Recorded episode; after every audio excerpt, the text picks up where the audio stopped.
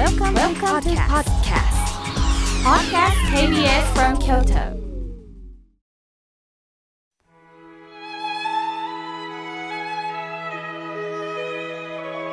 改めまして僧侶の河村明慶です今日の法話のテーマは心が満たされるについてお話しします実は先週と同じテーマなんですが第2弾ということでお伝えします2022年の今日2月24日ロシアのプーチン大統領がウクライナへ特別軍事作戦を開始すると発表しました。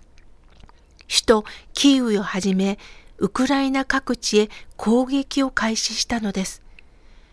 ロシアによるウクライナへの軍事侵攻は、ウクライナ側の激しい抵抗だけではなく、欧米諸国をはじめとする国際社会の猛烈な反発を抱きました。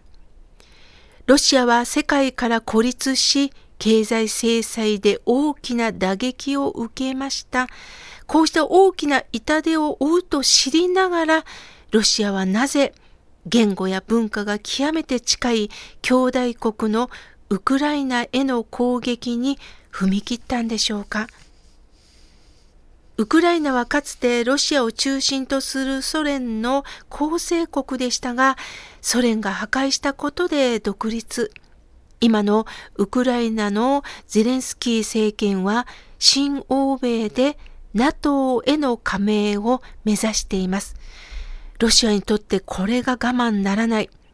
いろんな理由をつけてゼレンスキー大統領を何とか武力で排除し、とにかくロシアの支配下にしたかったんですね。プーチン氏はかねてウクライナ人とロシア人は歴史的に一体だと主張し、ウクライナを独立した存在としては認められませんでした。つまり自分の所有物にしたかったんです。ここで一番の問題は国家の正義の名のもとに兵士たちは互いに傷つけ合い、今この瞬間にも多くの命が失われています。また民間人や子供たち、罪なき人々が戦火の波に飲み込まれ、家を失い、傷つけられていく姿を見ている。これは決して他人事ではないということを私たちは確認しなければいけません。仏教の開祖であるお釈迦様は、すべてのものは暴力に怯える、殺してはならぬ、殺さしめてはならぬとおっしゃいました。すべての暴力行為を否定されたんです。自分自身の行為ではない、他人の行為もとどまらせ、私たちの命は奪い合うことではないんだと、身でもって訴えてこられました。しかし、どうしても伝わらない人にはいるんです。私は日帰り法話で、えこのことにはずっと触れてきましたが、読者様からも、妙慶さん、プーチに電話してください。説得してってメールをくださる時があるんですね。私自身がどれだけ力があっても説得はできないなと感じました。どれだけ尊いお釈迦様の言葉を伝えても考え直すでしょうか？それを感じた出来事がありました。何かの報道でプーチン大統領が教会でひざまずき、牧師さんのお話を静かに聞いてるんです。そして、うーんとうなずいております。それは自分を守ってくださいという前提でひざまずいてるんだろうなと感じました。そこにもしあなたは間違っていますと言われたら怒りがこみ上げてくるでしょう。人間というものは自分を指摘されることには耐えられないのです。これは彼に限ってのことではありません。家族や職場の人間関係の中でも自分が誰かから指摘されたとき、なかなか素直にはなれないんでしょう。怒った相手に腹を立てることもあると思います。それよりも相手の主張をまず聞きながら、戦わない方法を伝えていくしかないと私は思っています。私たちのご先祖様は第一次世界大戦、第二次世界大戦という悲惨な経験の反省から誰もが戦争によって誰一人として得をした人はいない。悲しみしか残らないということを学ばれたんです。また戦争というのは人間の欲望と自分の利益で暴走してしまうということも学ばれたんです。遠く離れた異国の地で何かが起こっているということではありません。私たちとは無関係ではないんです。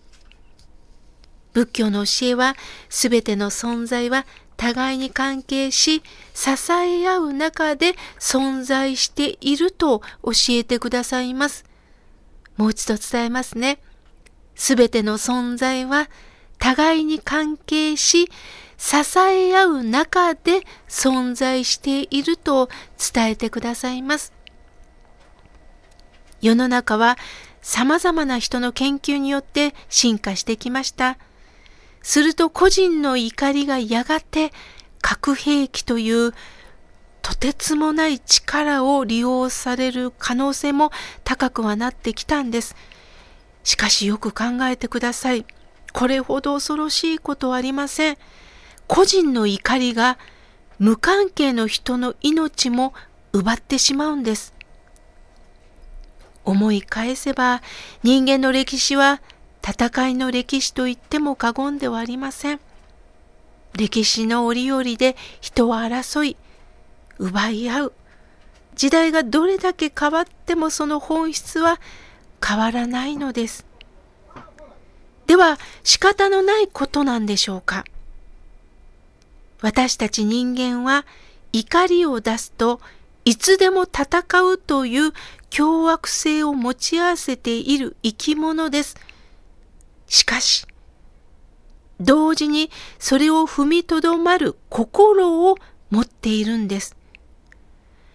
戦う相手に向かっていくという凶悪性は持っているんですが、同時にそれを踏みとどまる心も持っていることを忘れてはなりません。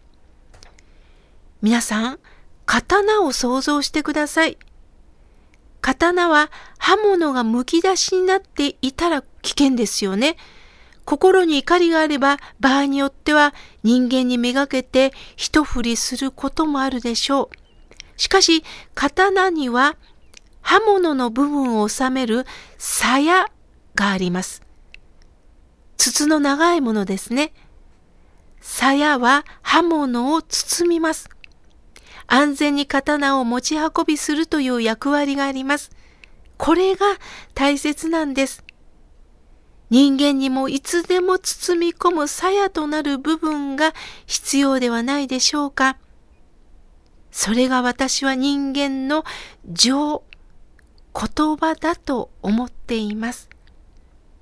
攻撃だけでは人間は素直になれません。